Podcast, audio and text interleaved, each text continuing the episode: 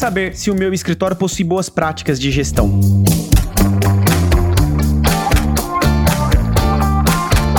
Este é o Juridicast, o seu podcast de marketing jurídico, e eu sou Leandro Ramos. A competição no mercado jurídico é cada vez maior, o que não é nenhuma novidade. Também não deve ser nenhuma surpresa saber que o diferencial de uma banca não é mais construído apenas com uma boa entrega jurídica. Escritórios de todos os portes também se diferenciam pela sua gestão moderna e eficiente. Mas como saber se a minha banca possui uma gestão de vanguarda? Para debater esse assunto aqui comigo, tenho o prazer de receber no Juridicast o Pedro Militão, que é diretor executivo do Fialho Sales Advogados. O Pedro possui uma grande experiência não apenas no mercado jurídico, mas também no mercado de professional services. Pedro, seja muito bem-vindo ao Juridicast. Leandro, o prazer é meu. Obrigado pelo convite. Então, Pedro, para a gente começar a falar aqui de gestão dos escritórios, já vou entrar com um tema que é quente no mundo jurídico, que é o modelo de remuneração das bancas. Hoje a cobrança do cliente em horas é cada vez mais questionada do mercado e, por consequência, tem se reduzido bastante. E aí, a pergunta que eu tenho é: se o escritório não cobra mais por hora, isso significa que o escritório e o advogado não devem mais fazer timesheet? Não, não, de forma alguma. O mercado jurídico, por muito tempo, ele foi um mercado onde o vendedor, né, ou seja, o advogado, ele ditava preço e a forma de cobrança. Né? Então, Perfeito. quando isso acontece, isso significa que o mercado é um mercado seller. Ele tem o, o domínio né, desses itens, porque tem poucos prestadores de serviços e, e, ele tem a exclusividade da oferta, né, o conhecimento jurídico. Só que o mercado ele evoluiu né, e a quantidade de prestadores de serviços aumentou, o que fez com que o conhecimento jurídico ficasse mais acessível e, com isso a competitividade aumenta. Tá. Né? Então o cliente ele passa a questionar o, o, modelo de cobrança, então ele passa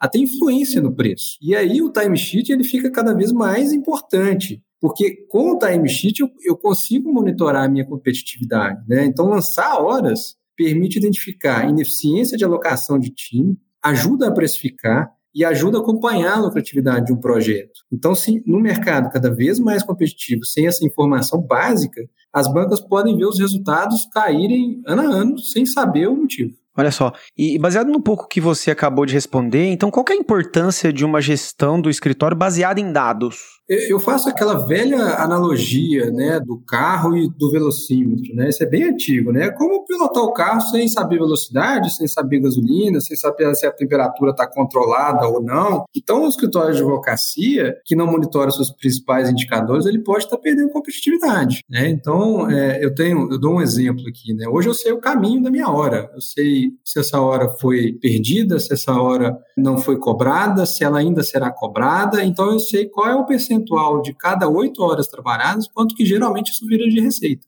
Isso, no mercado competitivo, é, tem, é super valioso. E, Pedro, isso ainda não é muito uh, intuitivo para muitos escritórios, né? E, nesse sentido, por onde começar essa gestão baseada em dados? Eu vejo que o lugar número um é o financeiro. Eu não tá. tenho dúvida do financeiro. Pode parecer assim meio básico, né? Que eu vou falar aqui, mas eu prefiro pecar, né? Mas eu, parece básico, mas não é tão assim. Então, eu vou dar alguns exemplos, né? Alguns escritórios não é incomum escritórios não saberem quanto cobrar dos seus clientes quando cobrar e como cobrar. Olha só. É, isso, isso não é incomum, né? Eu já, já escutei vários relatos de clientes, né, de, de outros, né, outros bancos que eu, eu circulo bastante, de falar assim, cara, eu recebi uma nota aqui que eu não sei o que, que é. é liga lá no, no, escritório, pergunta o que, que, que aconteceu, assim, que, que, aí só para para procurar, ah, isso aí foi o trabalho tal. Então, assim, esse é um dos motivos, assim, de maior estresse na relação entre cliente e advogado.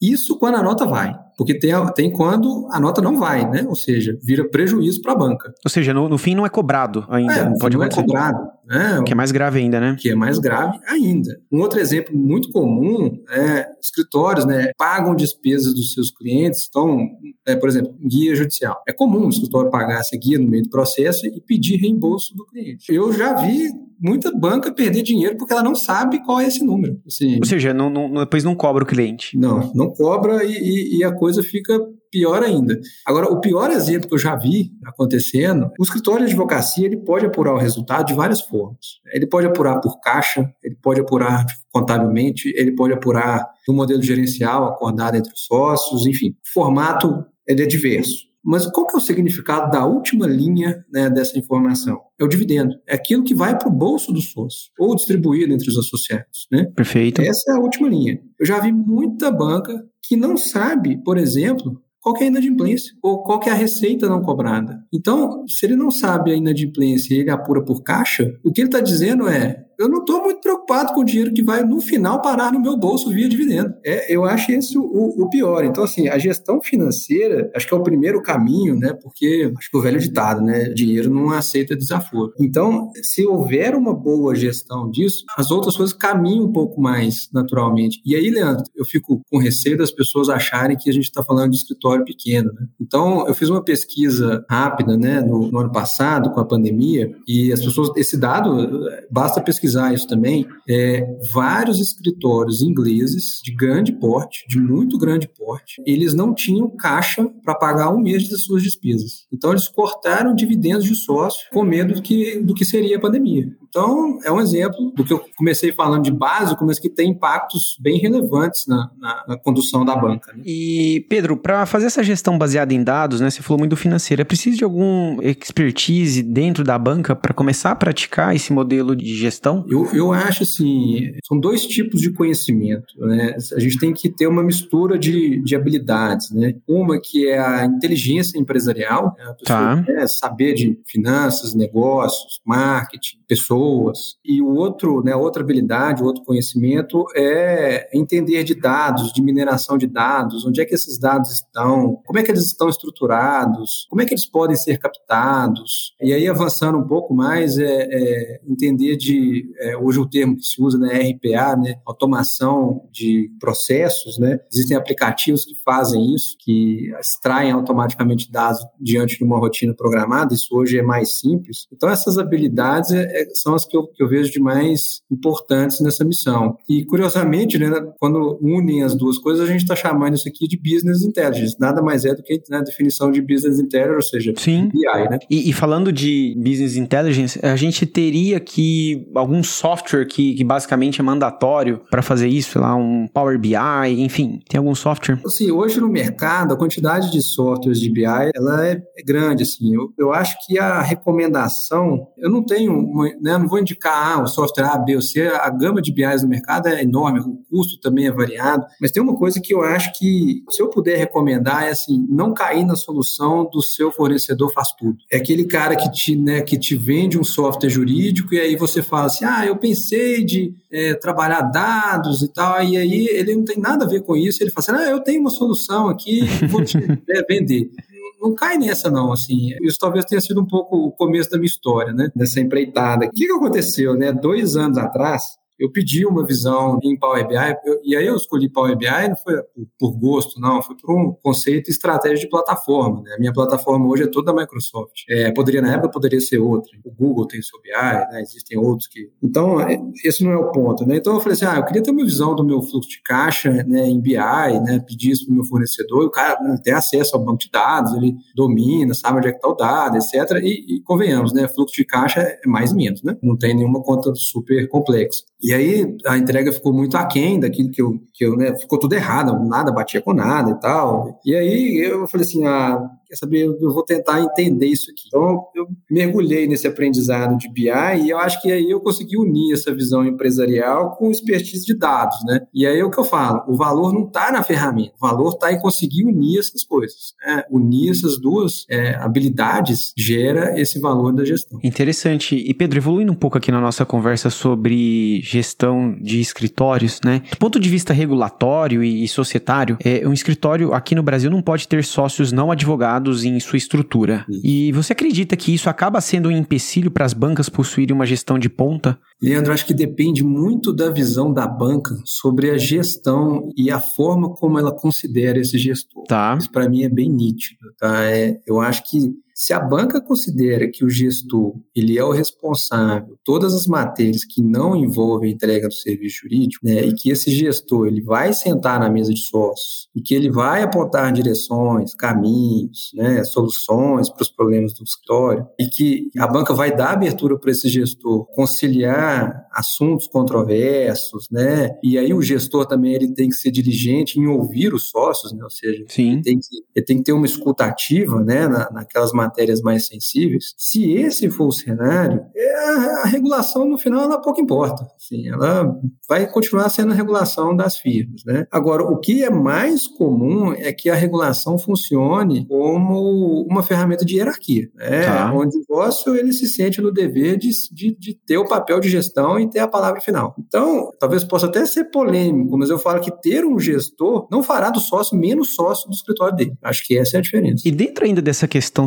societária, Pedro, uma das grandes complexidades de um escritório de advocacia é o plano de sócios que a banca adota, né? E a pergunta é: como ter um plano de sócios que garanta unidade entre eles e ao mesmo tempo que traga competitividade para o escritório? Isso é possível na prática? Essa, essa, essa pergunta sua vale ouro. Assim. Eu não sei nem se eu vou chegar perto de entregar ouro aqui, porque é, não, não, é nem a minha intenção. Assim, não sei nem se eu tenho essa, essa, essa visão toda, mas eu, eu costumo dizer que plano de sócio é um dos pilares centrais de qualquer escritório de advocacia. O plano de sócio ele tem que responder várias questões. Quais são elas? Assim? O que, que eu vejo que tem que estar por trás né, de um plano de sócio? O que, que ele precisa responder? Né? Ele precisa responder primeiro assim, quais são os, os direitos políticos e, e, econômicos dos sócios? Né? Como é que esses sócios evoluem na carreira deles? Tá. O que, que ele precisa fazer para evoluir na carreira dele? Como é que eles são diferenciados em performance né, e, e premiados por essa diferenciação? É, e como é que esse plano de sócios endereça o crescimento orgânico? Ou seja, como é que, como é que o sênior olha para o plano e fala assim: ah, eu entendo como eu viro sócio dessa organização? Isso tem muito valor, né? E, e, o que vai trazer competitividade é como que essas questões são endereçadas e como é que elas são comunicadas com clareza né, dentro das organizações. Eu fico com medo de parecer uma, uma frase simples, né? Mas vou tentar ilustrar, né? A banca ela pode trabalhar esses itens de uma maneira que ela gere entre os sócios comportamentos perversos, né? reduzindo a confiança interna da organização. Então, é, talvez, né, isso, é, isso, é, conhecido no mercado, né? Com bancas que tenham um modelo hit geralmente elas têm um ambiente um pouco mais conturbado. Então, eu, eu vejo vários sócios insatisfeitos em suas bancas, muito mais por conta do ambiente do que por conta da remuneração, é, ou da sua evolução de carreira. E seguindo uma linha contrária, é, talvez pegue um pouco a questão de competitividade, quando os sócios dividem uma parcela do resultado, e aí a palavra parcela é bem importante, porque eu não posso desprezar o indivíduo, né? Eu preciso reconhecer a performance individual também. Então, quando isso acontece, o sentimento de sociedade ele aumenta e, consequentemente, o ambiente da banca melhora e o nível de confiança da banca também é alto. Então, ele tende a ser mais colaborativo, né? tende a ser mais colaborativo e tende a ser mais transparente também as relações. E, e, e os negócios tendem a fluir mais. Né? Eu falo que uma questão que é super relevante em qualquer banca, e eu vejo, né, já vi isso acontecer, é, quando você tem uma discussão de é, alguém que será promovido na sócia, uma pergunta que eu acho que vale ouro, assim, ela realmente vale ouro. Se nós promovermos essa pessoa a sócio, alguém nessa mesa não indica cliente para essa, para essa pessoa, se a resposta for não, não promova, porque senão você não terá... Uma pergunta corajosa, né, Pedro? Muito, muito corajosa, mas fundamental para um ambiente saudável. Então, eu acho que hoje em dia a competitividade vem daí. Vejo que há muito sofrimento entre os sócios, mas mais pelo ambiente do que pela remuneração. Interessante. E, e, Pedro, você falou de trazer um novo sócio. Quando que a banca eh, deve trazer um novo sócio? Eu acho que trazer novo sócio eh, tem sempre que estar no, no radar da banca é, a, a, contratação lateral é, é, e eu acho que tem que estar claro quais são as premissas dessa contratação. Né? Eu fiz um, um estudo aqui sobre estratégias de crescimento, né? tanto estratégias de crescimento orgânico quanto inorgânico, né? e aqui a gente está falando do inorgânico, atrair um novo sócio. Geralmente as premissas elas envolvem, né? você quer fortalecer uma prática que você já tem hoje, ou você quer aumentar a sua carteira de clientes, né, adicionando novos clientes, ou você quer trazer uma prática que você não tem, adicionar uma nova expertise, ou você quer expandir a sua geografia, eu não estou no mercado A, B ou C e eu sei que eu preciso atuar nesse mercado, você quer sair, é, você quer repor, na verdade, a saída de um sócio. Ter as premissas claras ajuda a alinhar as expectativas. Perfeito. E aí, nesse estudo, eu fiz, um, eu fiz um levantamento de dados aqui, na época, que é assim, e aí, esses dados geralmente estão disponíveis no mercado americano. Né? É, no mercado americano, nesse estudo que eu levantei, 38% das contratações laterais performam como esperado, ou seja, é, 62% das contratações laterais elas têm uma performance de negócios abaixo daquilo que se espera. Olha só. Então, é, isso, isso é relevante. Então, Sim. por isso que se a premissa for adicionar novas práticas na contratação, isso tem que ser alinhado em termos de expectativa. Porque tem um risco, né? Tem um risco, né? E, e se a expectativa não estiver alinhada, os problemas começam a acontecer. E aí vai para o segundo dado, que é importante, que é a retenção de um sócio lateral, ela cai para 60% após cinco anos. E o que que faz, né, os principais fatores de saída, né? O que que faz esse sócio sair? Cultura, o cara não se adapta na cultura, ou o contrário, a receita abaixo do esperado e a rentabilidade abaixo do esperado. Então, são os principais fatores de saídas de uma contratação lateral. Pedro, eu vejo que os escritórios preocupam muito em atrair novos clientes, né, o que é natural. Mas como se tornar uma banca atrativa para esses novos sócios? É, acho que eu, um pouquinho do que eu falei agora há pouco. Assim, eu acho que é, o, é quando a gente tem um, plano de sócios que mostre para o novo sócio que ele será recompensado pelo resultado que ele gerar e que ao mesmo tempo é, mostre que na sociedade há uma parcela do resultado que é compartilhada e os critérios são transparentes, né, ou seja, ele sabe o que, que precisa acontecer para isso, isso gera um sentimento de sociedade enorme. E além disso, eu acho acho que é a parte de negócios, né? É, as duas partes, acho que, acho que a banca, né, ela, ela deve ter bem claro qual que é o potencial de geração de negócios desse, desse novo sócio na sua carteira de clientes. É, então são, porque aí você consegue atrair, dando para esse novo sócio o um, um potencial de gerar negócio por ele mesmo. Então as coisas se casam ali. E, e aí é uma, uma mistura bem interessante. E, Pedro, outra coisa que eu observo bem comum na gestão das bancas é termos um sócio que é responsável pelo marketing, outro pelo financeiro, outro pelo RH e por aí vai. Você acredita que esse modelo é a melhor forma de gerir um escritório? Nossa, Leandro, não mesmo. Acho que, acho que eu vou ter ser um pouco polêmico aqui, porque é, não, de forma alguma, cara, é, vou repetir isso aqui várias vezes. É, não, não, não. Por que não? Eu acho que esse modelo ele trava a banca. Ele gera muita confusão nas pessoas tá. em relação à direção da organização, porque os sócios têm opiniões diferentes e quando eles passam essas opiniões para frente, as pessoas não entendem qual é a direção da organização. E aí, para falar por que não, eu vou colocar na minha visão né, qual é o papel do sócio de fato. Assim, para mim são três. Ele tem três papéis. Ele tem que gerar negócio, ele tem que garantir que a qualidade técnica do time dele esteja dentro, né, ou acima do, do, do que é esperado, ou seja, tem, tem qualidade técnica, e ele tem que formar pessoas. Então, assim, eu sei que na advocacia se trabalha muito, mas depois dessas três coisas, se ele ainda tiver tempo para desenhar a estratégia de marketing, se ele ainda tiver tempo para desenhar a estratégia de pessoas de forma não intuitiva, né, ou seja, porque geralmente é intuitivo, né, ele tem uhum. uma, vai pela intuição, então tende a não funcionar muito bem. E aí, o sócio que vira, né, esse, tem esses, né, essas caixinhas com vários sócios, geralmente o comportamento das pessoas que executam a tarefa né, no time de gestão ele se torna um comportamento de toda hora ter que ter aprovação e consentimento do sócio para qualquer coisa. E aí a organização não anda em termos de gestão. Né? E aquele tempo que deveria ser usado para gerar negócio, formar as pessoas né, e garantir a qualidade técnica, ele se perde em tarefas que poderiam estar sendo executadas num, num outro nível. Né? Perfeito. E, e dentro dessa estrutura de gestão, Pedro, é comum a gente ver as empresas ter reuniões e fóruns para se discutir determinados temas, né? Pela sua experiência, quais fóruns são são imprescindíveis para qualquer escritório ter uma boa gestão? Olha, Leandro, eu aqui acho que eu vou falar um pouco da, da, da minha estrutura, que eu acho que ela funciona super bem. Perfeito. Aqui eu tenho uma estrutura que eu tenho um, sócio gestor, um comitê executivo e um conselho de sócios, né, com todos os sócios. O conselho de sócios e o comitê executivo eles se reúnem é, mensalmente. Eu acho que, assim, fazendo uma retrospectiva aqui esse ano, eu acho que o Conselho de Sócios ele deve ter tomado duas ou três decisões, né? ou seja, é, não é muita coisa, né?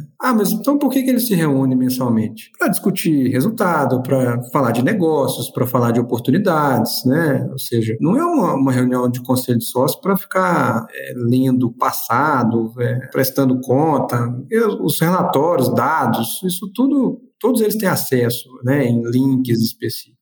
Já o comitê executivo, não. É, fazendo um paralelo, acho que o, o, comitê executivo ele se parece muito mais como uma diretoria de qualquer empresa. Assim. Ok. Meu papel é levar para o comitê os temas de gestão, discutir com o comitê né, os caminhos e as soluções é, que eu imaginei, né, e, e, dentro disso a gente tem uma, uma dinâmica é, mais ágil. Né, e, e, e mesmo assim, os temas que chegam são sempre temas que precisam ter relevância. Né? Eu não posso. Hoje eu tenho uma estrutura de comitê com quatro sócios posso parar essa, essa estrutura de comitê assuntos com, baixa relevância, né? Então, eu, eu tenho que ter autonomia para resolver isso. Então, é, são estruturas mais ágeis, né? E, e, aí o que funciona bem também, a gente, a gente tem um, um direcionamento, né? Existe um planejamento estratégico. E aí dentro disso a gente consegue é, filtrar muita coisa e ter autonomia para fazer muitas coisas. É, muito bem, Pedro. Nosso papo tá bom, mas chegou a hora da gente fechar o nosso episódio. Com uma última pergunta. A fusão entre escritórios ainda é algo pouco comum aqui no Brasil, né? Mas pode mudar à medida que o mercado vai se tornando mais competitivo. Ao seu ver, o que um escritório deveria avaliar antes de pensar em unir esforço com outra banca? Eu vejo os escritórios de advocacia, isso também não, não é autoria minha, né? Eu, eu, já li muito sobre isso, né? Eu vou fazer uma divisão aqui bem simples, tá? Escritório de advocacia, eu, eu costumo dizer que eles se dividem em três grupos. O, o primeiro grupo, né, ou três estágios, vamos dizer assim. Tá? Um grupo é ruim, mas vamos falar de estágios. Né? O primeiro estágio no escritório de advocacia é o, o sócio, ele é maior que a placa, ou seja, o indivíduo, né, é maior do que a placa que está lá na frente. O segundo estágio, a coisa começa a se confundir. Tá. É, não é tanto o sócio, mas também não é tanta placa, é uma mescla.